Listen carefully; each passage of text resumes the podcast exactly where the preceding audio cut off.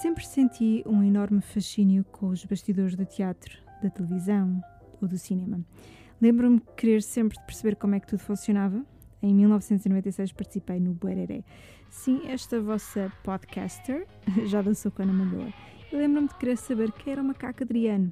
Queria espreitar entre os camarins, conhecer o funcionamento do platô, porque, ok, é, é giro fazer uma peça de teatro, uma coreografia em TV ou um anúncio da Moviflor, mas é muito mais engraçado perceber como é que tudo funciona, conhecer os bastidores, ter acesso à parte que quase todos desconhecem. Já fiz teatro, cinema e televisão. Uma temporada inteira de 5 para a meia-noite fez-me ficar a conhecer todos os milímetros técnicos dos bastidores de TV ou do dito platô.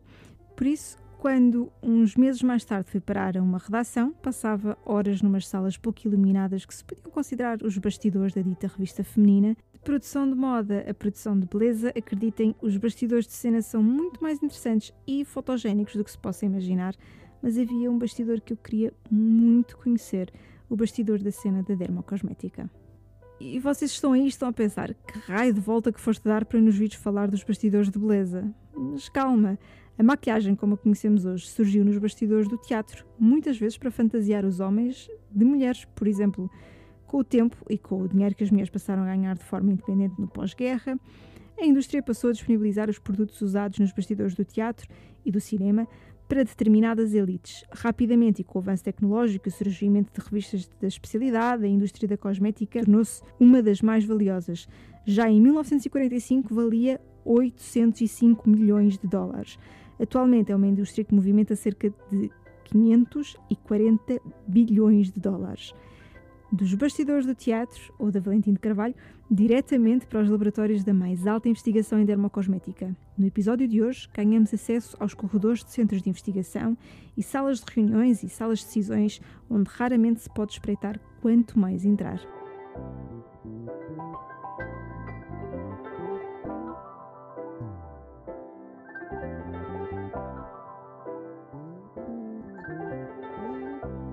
Eu sou a Liliana Marques e sejam bem-vindos ao NCCR.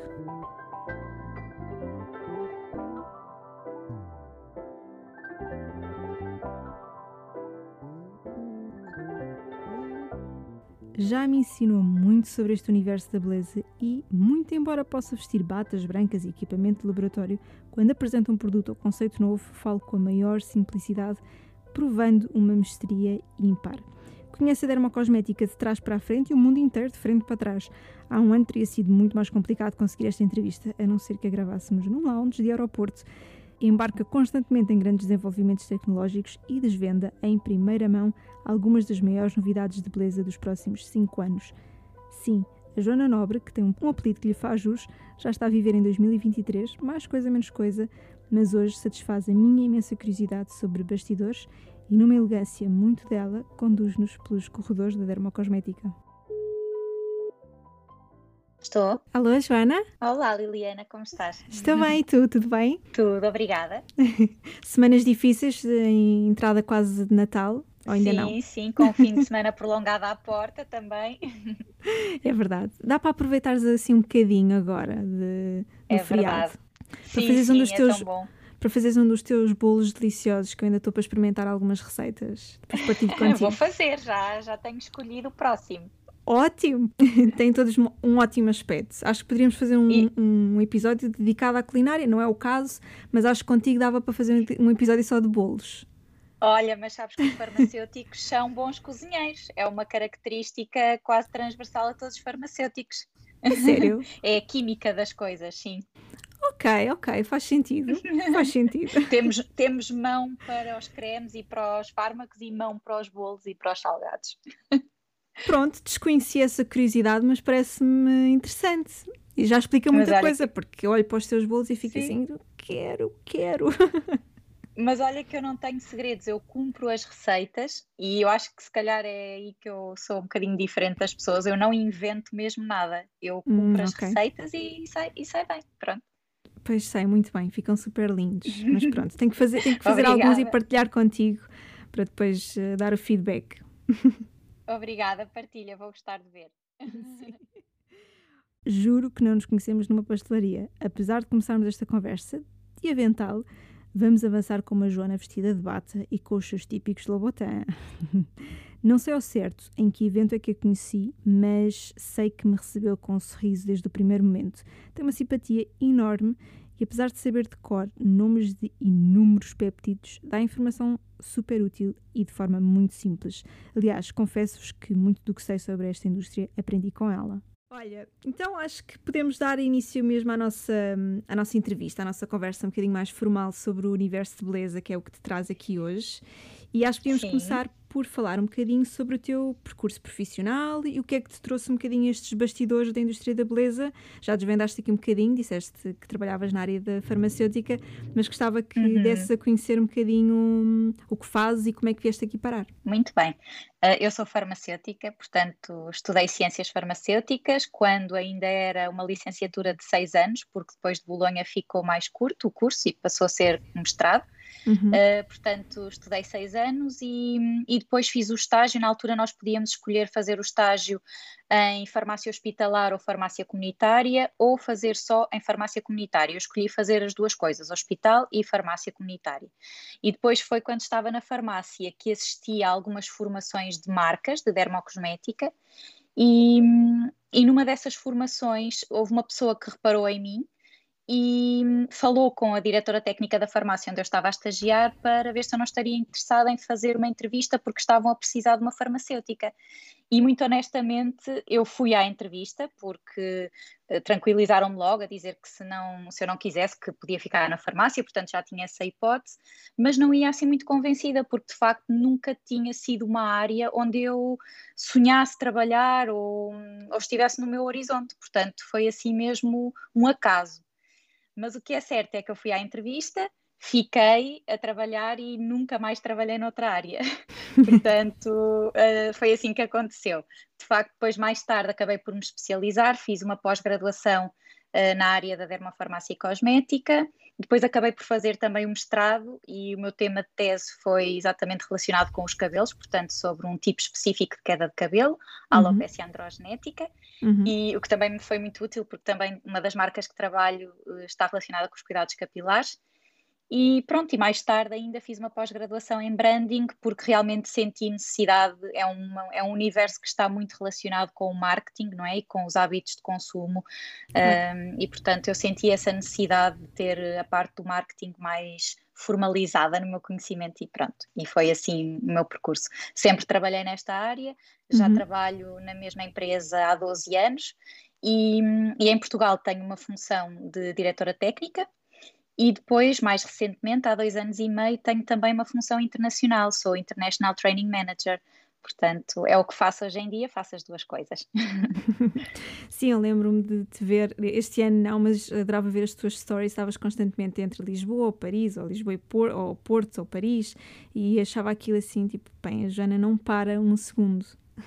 Sim, eh, eu só parei mesmo por causa do Covid, portanto o meu último pois. voo foi no dia 10 de março, mas até então eu viajava todas as semanas, todas, para Paris ou para outros destinos onde também tivéssemos uhum. filial, mas normalmente para Paris.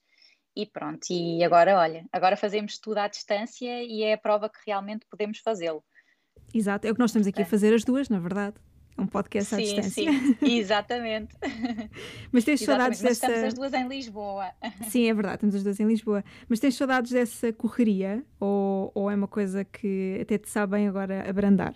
Uh, soube-me bem nos primeiros tempos, porque de facto era um ritmo muito exigente fisicamente, era mesmo muito cansativo, porque eu voava em qualquer horário, mas normalmente os voos de madrugada para chegar cedo, não é? Para as reuniões de manhã e vinha sempre no último, com os atrasos que nós já sabemos que a TAP tem, portanto era mesmo muito cansativo mas eu confesso que já sinto falta. Uh, se calhar todas as semanas não gostaria de, de, fazer, mas sinto muita falta de viajar, sinto falta dos meus colegas, do meu escritório lá. Eu deixei lá tudo, não é? Eu não, não sabia que, que tinha que trazer, então tenho lá as minhas coisas todas e, e sinto muita falta, porque de facto claro que nós fazemos tudo na mesma, mas acaba por se perder assim um convívio que, que, é necessário, eu acho que é necessário também. Sim, Mas, espero pronto. que possas voltar em breve ao teu ritmo habitual. Era bom sinal. Sim, eu acredito.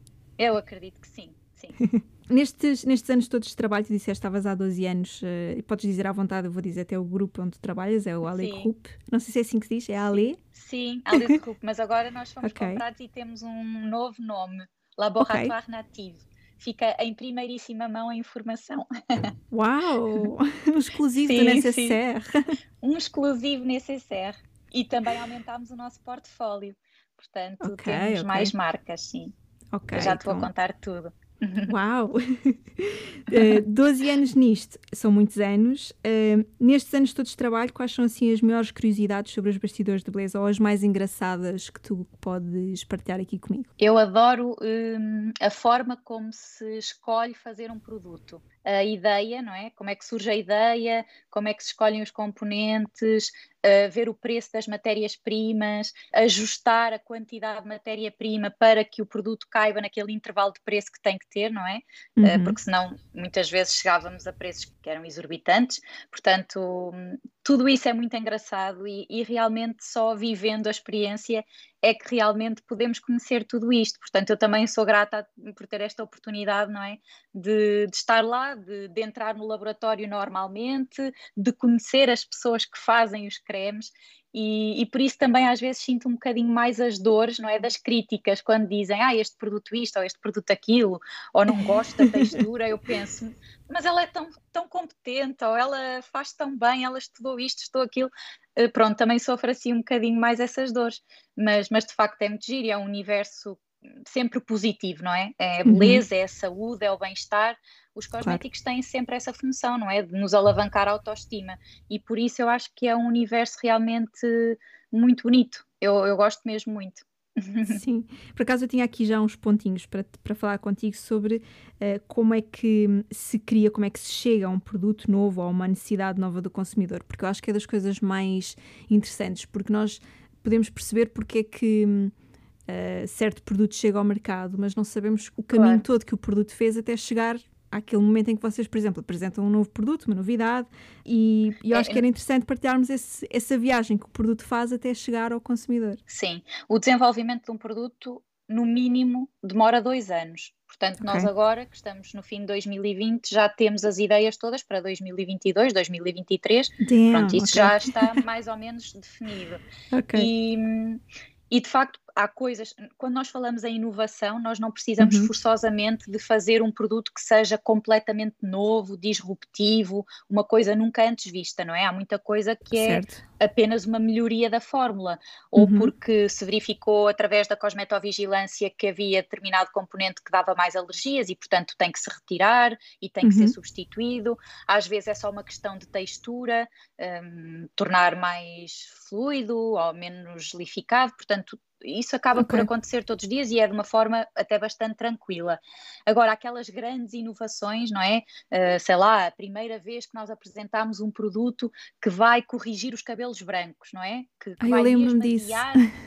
Lembras-te? Pronto. Lembro. Isso, é, isso, isso, é uma grande inovação e são Sim. anos não é, de investigação e desenvolvimento uhum. de, de, vários componentes no caso em concreto deste produto, uh, eram 76 péptidos que estavam a ser analisados e depois houve um que, que ficou porque realmente era o mais eficaz e era uhum. o número 30, portanto acabou por ditar o nome do produto, uhum. mas, mas de facto também tem um bocadinho a ver com as marcas e com se tem ou não tem laboratório de investigação, nem todas as empresas têm.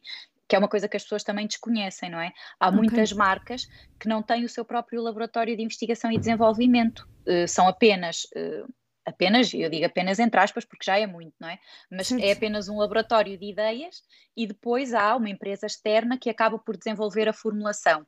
É okay. um bocadinho diferente, não é? No nosso caso, como nós temos uma, um laboratório de investigação e desenvolvimento, há muitas coisas que são feitas em casa, há muitos ingredientes nossos que são patenteados por nós, e essa parte também é muito interessante, é muito trabalhosa, como é óbvio, é uma indústria que emprega muita gente, não é? Também, uhum. também é preciso ter isso em conta e depois isso também se reflete no preço do produto, como é óbvio. Claro. Mas, mas são muitos anos, são muitos anos de, de desenvolvimento, depois até encontrarmos a textura certa, um, os grupos não é, de análise para ver se realmente funciona, se não funciona, se é agradável, se não é, porque a cosmética, nem todas as marcas têm essa prioridade, mas a, a grande maioria das marcas acaba por querer fazer produtos que sejam agradáveis para que realmente o consumidor queira utilizá-los e sejam uh, verificados os seus efeitos, porque se, se há uma utilização hum, de vez em quando, é impossível nós conseguirmos os resultados que, que, queremos. Com a maior parte dos produtos é assim que acontece, não é? Eles uhum. implicam uma utilização regular, por isso têm que ser agradáveis e, e pronto, e todo esse, todas essas características do produto devem ser valorizadas e, e, são valorizadas no seu desenvolvimento, claro que sim. sim. Por exemplo, nesse caso do produto que, que vocês criaram que atrasa o aparecimento uhum. dos cabelos brancos, como é que surge uma ideia ou como é que vocês chegam ao momento em que pensam, ok, daqui a dois ou três anos vamos lançar um produto que tem que ir a corresponder a esta uhum. necessidade? Às vezes é mesmo uma ideia luminosa. Percebes? Okay. Alguém que se lembra e diz, ai, se fizéssemos uma coisa assim ou uma coisa assada.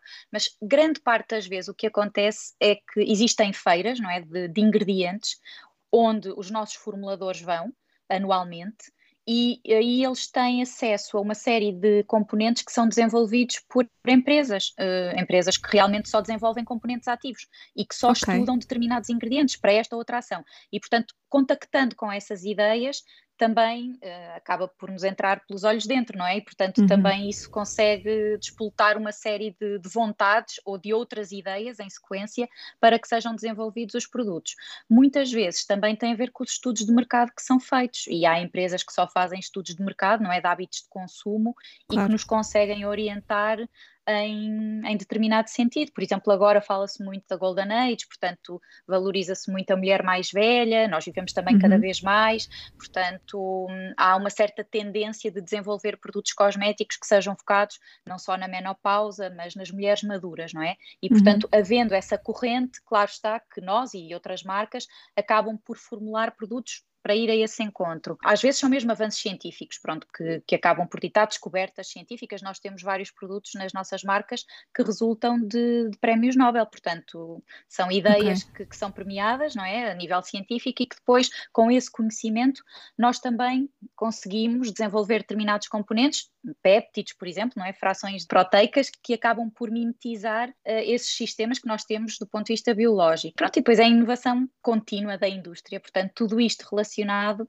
acaba por ditar as inovações que nós acabamos por ver, umas maiores, outras menores, umas mais disruptivas, outras mais conservadoras, mas, mas é uma indústria que, que evolui assim a um ritmo alucinante. E mesmo para nós que trabalhamos nela diariamente, e eu trabalho já há muitos anos, é, é de facto às vezes quase nem, nem nos deixa respirar, não é? Porque estamos em 2020 e já estamos a trabalhar coisas para 2022 e 2023 e isso é assim um bocadinho, às vezes, angustiante, percebes? Parece que nunca vives o momento. Sim, sim. Ou parece que quando lanças um produto uh, já foi há muito tempo que ele foi feito e às vezes até, eu, eu própria às vezes baralho-me no ano em que estou porque já nem sei se é novidade, se foi novidade há muito pouco tempo, ou há, sei lá às vezes é assim um bocadinho overwhelming. Sim, pelo menos é assim, estás quase, tu, tu já não estás a viver em 2020, pensa assim, tu já saíste deste pois, inferno, Joana, exato. já estás no outro ano. Eu já saí, exato, este ano, este ano é incrível, como é que já passou, não é? Já estamos em novembro. É verdade. Mas pronto, está quase a acabar. O problema é que as coisas não desaparecem, os problemas é não desaparecem com a passagem do ano. É? é verdade, Espere esperemos que passem Sim. muito em breve, mas, que, mas vão, vão demorar de certeza o seu tempo. Um, tu estavas a Sim. falar aqui também do, de, do quão acelerada é esta indústria, não é? Que, que uhum. lá está, obriga-te a pensar já em produtos para 2020, 2022, 2023.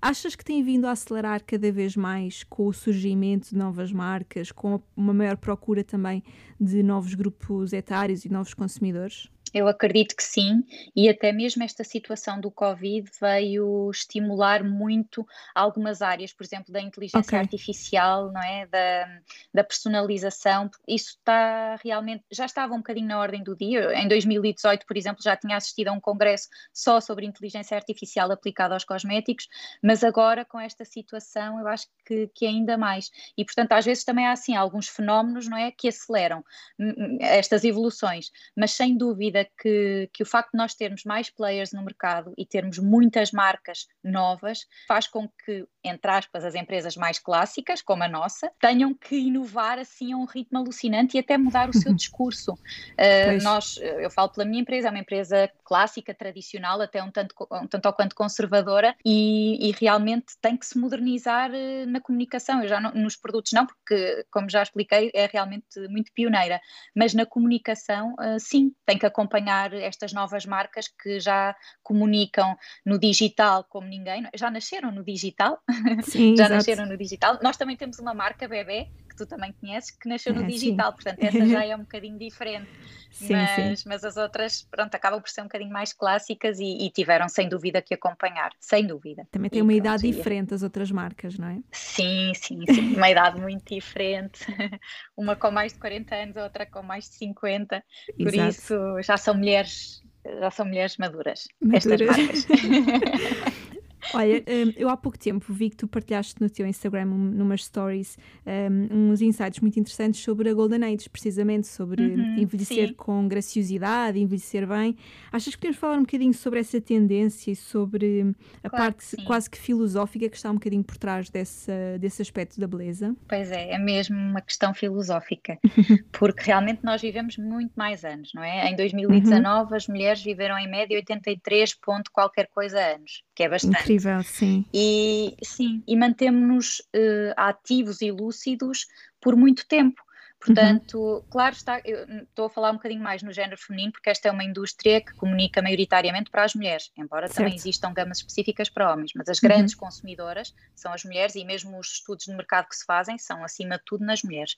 Uhum. E, e, portanto, nós uh, vivemos mais anos, queremos cuidar-nos. Também temos, e isto também é interessante, eu espero não, eu acho que não vou chocar ninguém ao dizer isto, isto está aprovado e faz parte dos estudos de mercado. Uh, o facto de haver muitas mulheres que se divorciam, não é? Uh, ou seja, as relações são mais curtas, também fazem, isso também faz com que as mulheres tenham uma necessidade de se manter bonitas, uh, com uma boa aparência por muitos anos. E, okay. portanto, é interessante, não é? Ver como é que esta ligação se faz e, e como tudo isto influencia, mas de facto uhum. influencia. Uhum. E por isso, claro que a menopausa não tem uma idade para aparecer, não é? Para, para surgir, mas, mas de facto impacta muito a nossa pele, portanto, a pele fica mais seca, não só a pele, mas principalmente a pele fica mais seca, mais desvitalizada, uh, parece que não acompanha a cabeça que uhum. nós mantemos, não é? Eh, claro. nessa idade e por isso há mesmo uma necessidade de oferecer cuidados cosméticos que consigam ajudar a mulher a sentir-se bem na sua pele. Bem na sua pele não significa uh, ser uma mulher bonita, espetacular, com aquelas medidas ou aqueles formatos que nós idealizamos. É uhum. mesmo uma questão de, de autoestima. Eu acho que se nós tivermos sempre uma boa autoestima, se nos sentirmos bem na nossa pele, não é? Acabamos por estar bem no seu todo, não é? E a saúde hoje em dia também não é só o bem-estar físico, a ausência de doença é também uma parte mental. Uh, claro. Aliás, a OMS diz também espiritual e social, portanto, está tudo interligado. Por sim. isso, sim. Sim, eu acho que é muito importante porque eu acho que as pessoas tendem a achar que cosmética é algo muito fútil. Aliás, uma das coisas que um dos meus objetivos com o podcast era desmistificar isso e mostrar que uhum. existe muita utilidade e existe. Não é uma coisa superficial, muito embora se aplique à superfície da pele, não é superficial há muitas layers daquilo que é a beleza e do que é, que é cosmética e o impacto que traz na vida e, e essa tua partilha fez foi logo ao encontro daquilo que eu pensava no que diz respeito ao envelhecimento e no respeito que nós também temos que ter ou passar a ter cada vez mais em relação ao nosso próprio envelhecimento, que é natural, que não há forma de o uhum. travar, uhum. mas há uma forma de, como tu estavas a dizer, vivermos bem na nossa pele até ao fim. Sim, eu acredito mesmo nisso e não considero que os cosméticos sejam fúteis. Uhum. Nós vivemos rodeados de cosméticos. Uh, o ser humano utiliza em média sete cosméticos por dia. Uh, às vezes esquecemos que, por exemplo, a pasta de dentes é um cosmético, o perfume é um cosmético, portanto, fazem mesmo parte da nossa vida e têm realmente como missão dar-nos bem-estar e saúde. Por isso, tudo o que contribua para o nosso bem-estar e para a nossa saúde, a meu ver, não pode ser considerado supérfluo efetivamente os cosméticos são aplicados, como disseste, na superfície da pele, mas de facto têm uma ação muito mais profunda e muito para além da pele. E isto Sim. aqui já não é uma questão filosófica, é mesmo verdade, não é? Porque falamos Sim. de saúde mental. E, e, nestas faixas etárias mais avançadas também está provado que, que a cosmética e a moda fazem com que realmente estas idades se sintam mais próximas da sociedade, portanto, acabam por ser também claro. um elemento de união de gerações. Eh, eu uso produtos com a minha idade que a minha mãe também usa aos 70, portanto, hum, isto aproxima as pessoas e estreita relações e é muitas vezes é tema de conversa, não é? Eh, uhum. Uh, com as nossas amigas nós falamos de muita coisa e invariavelmente vamos parar aos cosméticos. Se estamos com um bom cabelo, ai que produto é que puseste? Ai cheira tão bem. Uh, uhum. Sei lá, dou um beijinho à minha mãe e sinto logo o cheirinho do creme que ela está a usar.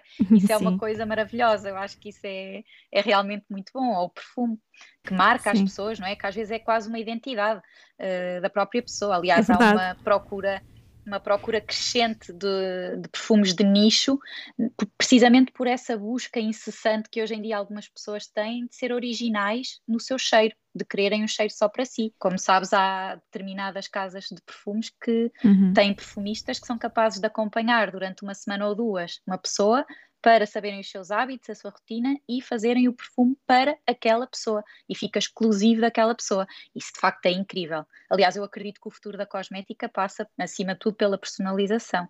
E nos perfumes uh, isto já se vê bastante. Uhum. Uau, já estamos aqui em antecipações do futuro.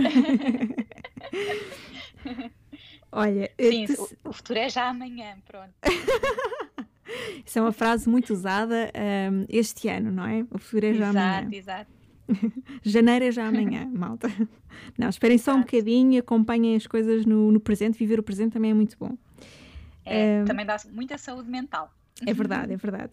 Sentes que, que a beleza, quer enquanto conceito, quer enquanto indústria, está a mudar drasticamente? Nós já, já falámos aqui um bocadinho sobre isto, até porque estavas a dizer que que a pandemia veio trazer algumas, impulsionar algumas coisas na indústria, uhum. mas há, há, mais alguma coisa, um, se calhar talvez sobre os conceitos da beleza que achas que estejam a caminhar noutro sentido? É, sim, drasticamente eu não diria, porque às vezes demora muito tempo até conseguirmos mudar os hábitos dos consumidores. Um exemplo clássico, o shampoo. Já houve uhum. diversas tentativas de fazer shampoos que não façam espuma, não é? Uh, okay. Noutros formatos que não sejam o shampoo líquido, como nós o conhecemos, shampoos sólidos, etc. Isso seria incrível no que diz respeito à sustentabilidade e ao impacto na natureza, etc. Mas uhum. de facto os consumidores ainda não estão uh, formatados para isso. E está de tal maneira enraizado em nós o facto de usarmos um shampoo naquele formato que nós conhecemos, com aquela galénica, que uhum. nem daqui, se calhar, uns 10 anos, eh, vai haver essa mudança na totalidade. Depois, há determinadas coisas que eu acho que sim, que estão a mudar. Por exemplo, o conhecimento do consumidor é tão grande hoje em dia sobre os ingredientes que são utilizados, uh, os materiais. As pessoas têm imensa curiosidade em saber, por exemplo, se as nossas embalagens são recicláveis, uh, qual é o ingrediente, como é que é conseguido aquele extrato, se é por um processo verde ou se não é. Portanto, essas exigências do consumidor são realmente muito importantes e isto sim, eu acho que nos últimos dois anos fez com que a indústria mudasse muito na forma como comunica, uma, uma comunicação mais transparente, uhum. um, mais aberta para o consumidor e de facto mesmo nos sites onde a, a maior parte das vezes não víamos essas informações, não é? Hoje em dia é rara a marca que não comunica as suas políticas ecológicas um, e portanto eu acho que sim, aí houve uma grande mudança. Agora, nas formulações em si, ou assim nas texturas e isso nem tanto, acho que demora mais a acontecer, honestamente. Ok, ok. E enquanto conceito, ou seja, aquilo que nós estávamos também aqui a partilhar uhum. sobre. Uhum. Eu acho que o anti-aging o anti-aging está a perder está a perder espaço enquanto conceito porque tem o anti associado ao envelhecimento Sim. e numa opinião pessoal acho que uh, se está se estamos a viver aqui uma mudança e de abandonar este tipo de conceitos e de posicionamentos das marcas para abraçarmos posicionamentos que respeitem um bocadinho mais o envelhecimento. Achas que, que isso vai, vai um, se verificar? Sim, sim, eu acredito mesmo, porque hum, de facto é inevitável, todos nós envelhecemos e começamos a envelhecer desde o dia em que nascemos, não é? Claro. Portanto, eu acho que hum, a partir de uma determinada idade, e se forem mulheres que realmente tenham Uh, se calhar, eu não queria ser uh, incorreta, mas que estejam confortáveis uh, consigo próprias uhum. aceitam essa inevitabilidade. Ou seja, nós vamos envelhecer, nós vamos ter rugas, nós vamos ter flacidez, e então o que realmente querem é usar produtos que ajudem, lá está, que sintam bem na sua pele, mas não acreditam em propostas utópicas, não é? Em coisas mirabolantes, já não acreditam nisso. E isso, portanto, a indústria também tem que, quando faz as suas alegações, ser rigorosa, não fazer promessas que sejam quase impossíveis de cumprir. Aí a legislação também existe precisamente para assegurar que não há sequer essa tentativa, uhum. e eu uhum. acredito que o facto de nós também sermos uma indústria muito regulada e que está sob grande, sob grande escrutínio também faz com que realmente o consumidor tenha mais confiança nos cosméticos e por isso mesmo consuma mais cosméticos, mas já não há de facto eh, essas promessas incríveis porque as pessoas sabem que vão envelhecer, não é? O anti-aging é um conceito que não faz sentido. Nada nem ninguém pode travar o envelhecimento. Ninguém é o Benjamin Butler. O envelhecimento faz parte da condição humana e pode ser gracioso. Porquê querer ser anti-envelhecimento? Será sequer justo dizê-lo? É quase publicidade enganosa. Ultimamente tenho visto algumas marcas a apostarem em novos termos como pro-aging, ou até mesmo abandonar qualquer referência à idade ou ao envelhecimento, apresentando gamas que pretendem resolver determinados problemas ou que apenas exibem os seus princípios ativos. Estamos quase a mudar de calendário novamente, portanto, abandonem esses pensamentos sobre envelhecimento e vivam bem na vossa pele, independentemente da idade. E até eu acho que hoje em dia, e, e, tu de certeza que segues muitas contas de Instagram de mulheres já bem maduras, sim, que sim. assumem a sua beleza, que são lindíssimas, e as marcas também têm dado palco, não só uh, nos cosméticos, mas até na moda, não é? E vemos inclusivamente em marcas que são bastante acessíveis, quase mass market, não é? Essa uhum. comunicação com mulheres mais velhas. É Portanto, é, é aceitar é aceitar que nós vamos envelhecer e que vamos ter essas marcas eh, de envelhecimento e que realmente o importante é termos uma pele na qual nos sintamos confortáveis. Eu acho que o conforto é sem dúvida a palavra de ordem para uh, fazer um bom produto, é que dê conforto. uh, e, e, realmente as consumidoras percebem isso. E ainda muito recentemente também li um estudo de mercado com direcionado para mulheres mais velhas, onde diziam exatamente isso. A partir dos 50 anos, as mulheres começam a investir menos dinheiro em produtos mais caros, porque hum, já aceitam o seu envelhecimento e são mais pragmáticas em relação à utilização dos cosméticos, apesar de, por norma, terem maior poder de compra. Portanto, é, são dados muito curiosos quando nós começamos a analisar a, a beleza no dia a dia das pessoas, uh, em diferentes pessoas, não é? em diferentes rotinas, em diferentes vidas e perceber quais são as diferenças e as necessidades que cada um tem ou de cada uma são tão, tão particulares que justifica que haja inovações e haja produtos novos também sempre a serem lançados, porque somos todos diferentes, portanto precisamos todos de uma coisa todos. feita quase à medida, não é? Sim, sim, é verdade. E eu, como trabalho com as filiais de, do mundo inteiro, eu vejo mesmo as questões que as minhas colegas colocam são muito dispares. Uh, a Ásia, por exemplo, é quase um mundo à parte no que diz respeito aos cosméticos, é, é de facto muito engraçado. A Polónia, por exemplo, é um país uh, muito avant-garde as consumidoras querem sempre a última inovação, um, muito focadas, por exemplo, na parte científica de um produto, são mesmo muito curiosas, muito exigentes. E, e pronto, é, é mesmo engraçado vermos também essas diferenças, não é? Sim, eu por acaso queria falar um bocadinho contigo, assim, numa, numa viagem à volta do, do planeta, quase, uhum. uh, porque, porque, sei que vocês, que tu trabalhas com marcas que são vendidas na, no mundo inteiro, não é? Um, e que, portanto, conheces ou investigas ou tens algum trabalho de investigação feito que te dá bagagem para compreenderes os consumidores do mundo inteiro. E eu gostava de saber quais são as eh, maiores diferenças de consumo de beleza e as maiores curiosidades que tu tens visto nestes anos de trabalho e de investigação, uhum. assim, à volta do mundo? Olha, eu normalmente antes de fazer uma apresentação, seja em que filial for, eu uh, vejo assim os últimos estudos de tendências daquele mercado, uh, estudo bem o portfólio, porque apesar de terem a marca, nem sempre têm o portfólio igual, não é? Há coisas que são um bocadinho diferentes, ou não têm tudo, ou têm outras coisas, e, e realmente tento adaptar o meu discurso, porque imagina, na Ásia as mulheres utilizam imensos produtos cosméticos, vários sérums, sobrepõem vários sérums, por isso querem texturas que sejam muito fluidas, que sejam sobreponíveis, que não pesem na pele E se calhar aqui na Europa, para nós conseguirmos explicar um sérum, ainda é preciso realmente alguma, algum tempo, alguma dedicação, porque há pessoas que não sabem o que é um sérum, não aplicam sérums, nunca utilizaram, não veem realmente o propósito disso e, portanto, é completamente diferente.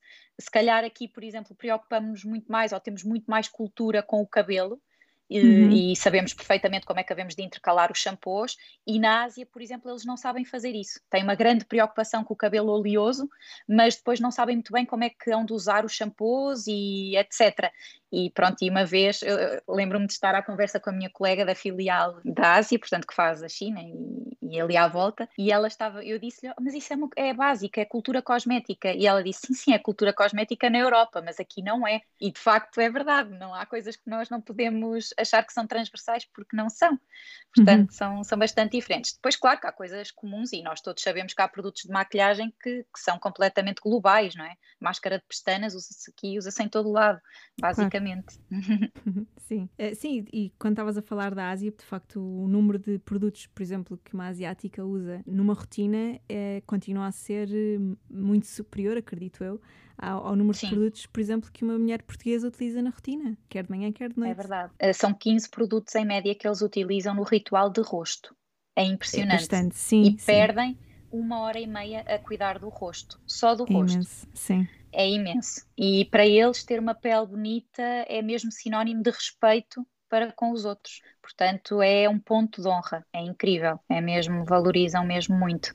Por isso têm rituais que são super elaborados e que na Europa ou na América, por exemplo, não conseguiríamos que assim fosse. Portanto, temos que simplificar, como é óbvio. Uhum. Sem dúvida sim. que sim, porque senão eh, as consumidoras pensam nem pensar. Quer dizer, já em França, por exemplo, que nós associamos não é, a um mercado muito sofisticado e grande parte das marcas de cosmética vem de França, portanto, a partir dos franceses terão outra cultura cosmética eles, por exemplo, com os sérums também não são um povo que seja realmente muito fã ou que, que automaticamente diga, ah, sim, sim, claro, um sérum, um creme, um contorno de olhos, isto e aquilo. Não, portanto, às vezes temos que, que perceber essas diferenças e adaptar, claro, no nosso ritual e no nosso conselho os diferentes produtos. Tu achas que pode, pode ter a ver com as tradições? Estavas aqui a falar, por exemplo, de, dos asiáticos ser uma questão de respeito, terem uma pele muito bonita ou muito hum. bem cuidada. Achas que a beleza e a forma como nós encaramos ou o tempo que gastamos nas nossas rotinas eh, está intimamente ligado com culturas e tradições? Eu acredito que sim, e principalmente para nós, espanhóis e italianos, eu acho que o facto de nos expormos ao sol é uma coisa muito cultural, não é? Nós uhum. associamos uhum. uma pele bonita a uma pele morena e na Ásia é o oposto. Eh, eu vou-te dar um exemplo concreto que nós temos. Nós temos a nossa gama de proteção solar, tem uma ação de estimular o bronzeado natural e as cartonagens que vão para a Ásia não têm essa informação porque senão ninguém os comprava. Okay. Uh, portanto, há todo esse discurso de correção de saber como é que comunicamos. Muitas vezes também é a forma como comunicamos, é um facto. Claro. Mas, mas a verdade é que, é que realmente essas diferenças culturais existem. Uh, e são de facto cruciais para a forma como nós percepcionamos um produto. Nós uh, percepcionamos aqui, porque sabemos que a melanina é um pigmento que nos dá fotoproteção, encaramos esse facto de termos os protetores solares que estimulam essa produção como uma mais-valia, não é? Que nos ajudam a ter uma pele mais protegida e ainda tem o plus de ser um potenciador do nosso bronzeado, uhum. e para eles é uma coisa que não faz sentido. Pronto, não faz sentido. Portanto, é claramente uma manifestação da, da nossa cultura. Felizmente, no que diz respeito à fotoproteção, hoje em dia as coisas já estão um bocadinho diferentes. E, portanto, eu acho que mesmo aqui na Europa e nos países latinos, eu acho que nós já temos outra consciência de que realmente o sol promove o fotoenvelhecimento. Aliás, cerca de 80% das marcas que temos de envelhecimento extrínseco são resultantes do sol, portanto, da fotoexposição. Pois, sim. Isso já passa, essa mensagem já passa. sim, felizmente, porque de facto felizmente. É, um, é um assunto muito importante de ir passando sim. constantemente e relembrando para aplicarem protetor solar para terem esse cuidado. E em relação à cultura e às tradições, eu acho que é cada vez mais importante. Eu também acho que os consumidores, se calhar a geração Z, até mais do que a geração millennial, têm se importado muito com as marcas que respeitam as culturas, a, a, todo, toda esta questão de como é, que, como é que também é a cultura da própria marca e daí estar curiosa para perceber qual era também o teu uh, insight sobre essa, sobre essa relação que as marcas têm com as culturas e com a própria cultura de uma marca porque uh, muitas das vossas marcas surgiram em França ou surgiram na, numa, numa, indústria europeia, não é? E chegam aos quatro cantos do mundo a culturas completamente diferentes. Daí estar curiosa para compreender como é, é que depois era feita e essa temos, gestão. São marcas francesas, com nomes franceses, uh, uhum. ou com inspiração em palavras francesas. Isso às vezes também pode ser um problema, não é? Porque há coisas que ficam muito bem em francês e depois, se quiseres adaptar a português ou outras línguas, perdem um bocado uh, o sentido. Mas, mas de facto, hoje em dia, nós quando desenvolvemos um produto devemos pensar se realmente é uma marca mais generalista, devemos pensar num mundo global. Não podemos pensar só nos franceses, ou só nos portugueses, ou só nos asiáticos, portanto, acaba por ser um bocadinho global. Depois existem, e sabes isso perfeitamente, não é? Existem uhum. já marcas que desenvolvem, nós inclusive, é produtos que são específicos para o mercado asiático. Por exemplo, o exemplo que eu estava a dizer do protetor solar, mas também há determinadas fragrâncias que não têm corantes e que no mercado europeu tem, mas que no mercado asiático, por exemplo, não tem, porque eles não gostam de perfumes corados. Portanto, uhum. há assim uma série de, de, mudanças que têm que ser tidas em conta para se desenvolver bem e para que o produto tenha sucesso, porque o objetivo será sempre fazer um produto que seja vendável, não é? Claro, sim. Não precisa sim, de ser em larga escala, desde que cumpra o objetivo. Às vezes há produtos claro. que nós já sabemos que são para um nicho, mas há sempre objetivos que têm que ser cumpridos, claro. Eu, eu acho, acho sempre graça porque eu acho que de facto é uma marca que tem, tem muita história, não é? Portanto, você, tu trabalhas com marcas que têm mais de 50 anos um, uhum. e é, é, interessante ver como é que a adaptação aos dias de hoje é feita constantemente. Portanto, como é que se adapta uma marca que poderia ser, como tu disseste, mais conservadora, mais tradicional, já tem alguns anos, já tem uma, um posicionamento no mercado muito sólido, mas ver a adaptação constante e o vosso o vosso trabalho, o vosso esforço em adaptar é, é muito giro. Sim, eu acho que aqui o mérito é mesmo das equipas que, que entram, não é? Porque nós não as marcas têm essas décadas todas, mas nós fomos surgindo e claro. se a marca tiver um bom storytelling, se tiver realmente um bom ADN, quem entra e começa a trabalhar só tem que respeitar, uhum. porque uma coisa é inovar, não é? Outra coisa é mudar completamente a natureza de uma marca e isso não se faz, como é óbvio. Claro. E numa das nossas marcas, principalmente, aliás, em duas delas, as histórias são tão fortes e são tão marcantes que realmente nós só temos é que respeitar, saber aproveitar, agradecer a herança e uhum. progredir uh, com a mesma filosofia, pronto. Claro que há uma adaptação à, atualidade, mas manter essa, essa herança é fundamental, sim. Olha, estamos aqui na reta final da nossa conversa e na reta final de mais um ano. Uh, e eu gostava de saber quais são as tuas previsões para o futuro da beleza. Cheira-me que tens aí novidades para mim e eu quero saber tudo o que tens para contar. Assim, pegando numa bola de cristal, diz-me o que é que vai acontecer nos próximos tempos. há, assim, quatro palavras que são as que se ouvem mais uh, regularmente e que eu tenho a certeza que vão marcar o futuro. A simplicidade. Eu acredito mesmo num futuro de cosméticos simples. Aqui simples é uh, sem componentes supérfluos, ou seja, cosméticos que realmente contenham ingredientes com uma ação determinada e não coisas que só estão lá para, entre aspas, uh, mascarar ou que seja realmente desnecessário. Portanto, uhum. simplicidade para mim é essencial e aqui não tem nada a ver com o facto de ser natural, porque tanto faz ser natural ou de síntese, às vezes de síntese até tem mais valias, como já a maior parte das pessoas também sabe. Uhum. Portanto, é mesmo uma questão de ter ingredientes que realmente façam uma ação e evitar o que é desnecessário. Depois acredito muito na personalização, porque realmente há cada vez mais também a inteligência artificial, a machine learning, a realidade aumentada, que nos tem ajudado a captar realmente as características específicas de cada indivíduo e, portanto, eu acredito que a cosmética será cada vez mais tailor-made, adaptada realmente a cada um de nós, porque é assim que também faz sentido, não é? Porque uhum, realmente claro. nós somos todos, há coisas que são comuns, mas cada um de nós tem realmente a sua particular, as suas particularidades e, portanto, acho que, que, isso vai acontecer. E depois, sem dúvida, a sustentabilidade. Portanto, já é uma indústria que se preocupa muito com isto e às vezes é pena que as pessoas não tenham essa percepção, mas é verdade que sim, e, já, e não é de agora, é de há muitos anos.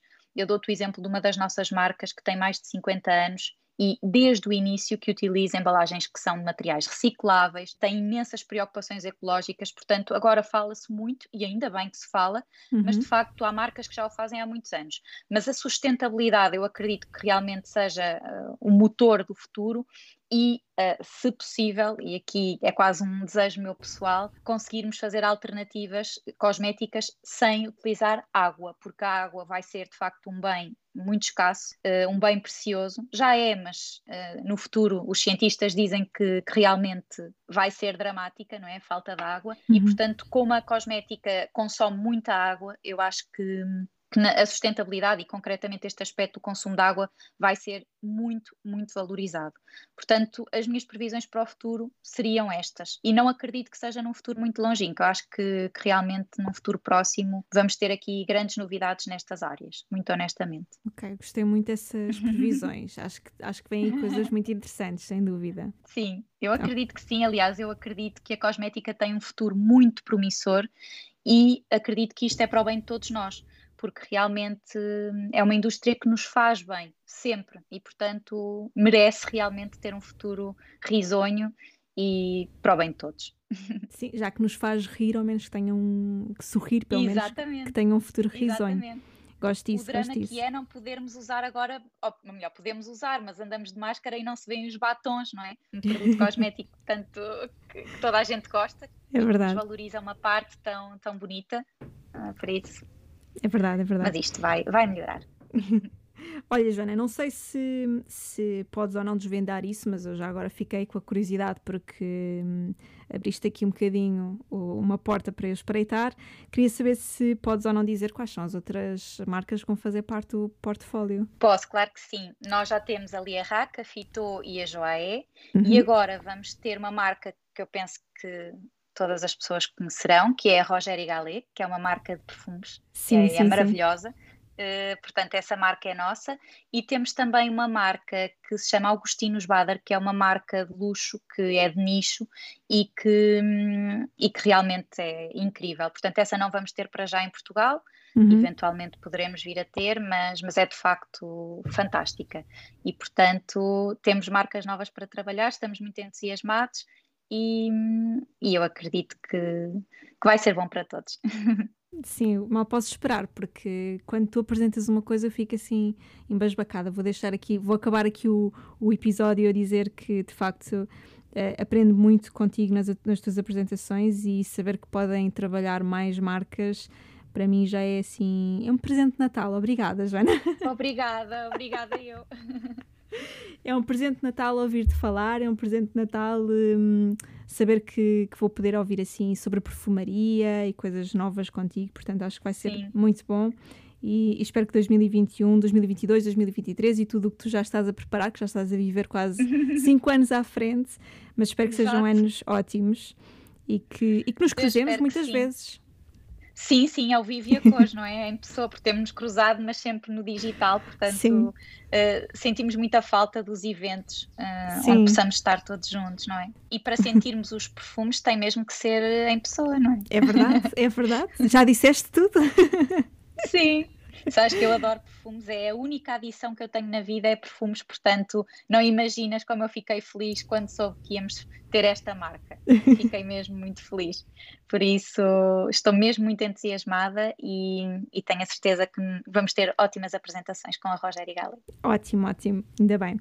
Joana, obrigada por este bocadinho, por esta conversa, por tudo o que me vais ensinando ao longo destes anos em que nos cruzamos em apresentações e, e por, por estar sempre disponível e enfim, olha, obrigada, foi mesmo ótimo falar contigo. Muito obrigada pelo convite e muitos parabéns pelo projeto Necessaire, obrigada. que já sabes, desde o início sou fã uh, e, e, fiz questão de te dizer, obrigada. fiz questão de te dizer que de facto é incrível, eu adoro o formato podcast, adoro e, e, sou mesmo uma fã do teu e ouço sempre e, e, obrigada, é mesmo uma honra e um orgulho fazer parte deste NCCR. Oh, obrigada eu, Joana, foi, foi mesmo muito bom. Era uma conversa que eu já queria ter, uh, há sempre aquelas pessoas que que desde o início que eu queria muito trazer e que sabia que, tinha, que tinham que fazer parte desta história e tu estavas logo desde o início na minha cabeça e acho que encontramos o momento certo um, para podermos falar e podermos partilhar aqui estas coisas, as duas. Portanto, estou muito, muito contente, quase que realizada. Acho que o NSSR não podia Obrigada. existir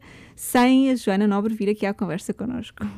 Obrigada, Liliana, muito obrigada. Então, é, se não, não falarmos, quer dizer, nós falamos, mas deixo aqui já um, um votos de Feliz Natal e de bom ano novo e que o futuro seja ainda melhor. Obrigada para ti também e para todos os ouvintes do NCCR. obrigada, Joana, um grande beijinho. um beijinho, obrigada. Bem, foi ou não foi uma boa previsão para o futuro? É sempre bom falar com alguém que já está a viver em 2023. Nem sempre uma viagem aos bastidores implica uma viagem ao futuro, mas aqui fez todo o sentido avançarmos uns quantos calendários para falar de inovações e novidades. A dermocosmética não é só uma coisa de mulheres, nem meia dúzia de marcas. É uma indústria valiosíssima, responsável por várias patentes científicas e por grandes avanços tecnológicos. É também uma indústria responsável pelo bem-estar, pela proteção e pela saúde do nosso maior órgão.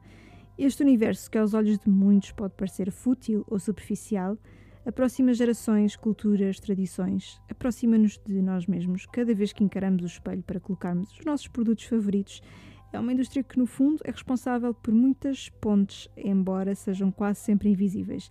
Mas lá está, há coisas que não se veem do palco, é preciso visitarmos os bastidores. São anos de pesquisa e investigação que estão por trás de cada sérum, cada gel de banho, Cada shampoo ou perfume, cada creme ou batom, parece-vos fútil? A mim parece-me inevitavelmente necessário. Este episódio foi escrito e produzido por mim, Liliana Marques, à conversa com Joana Nobre, genérico do No Icon.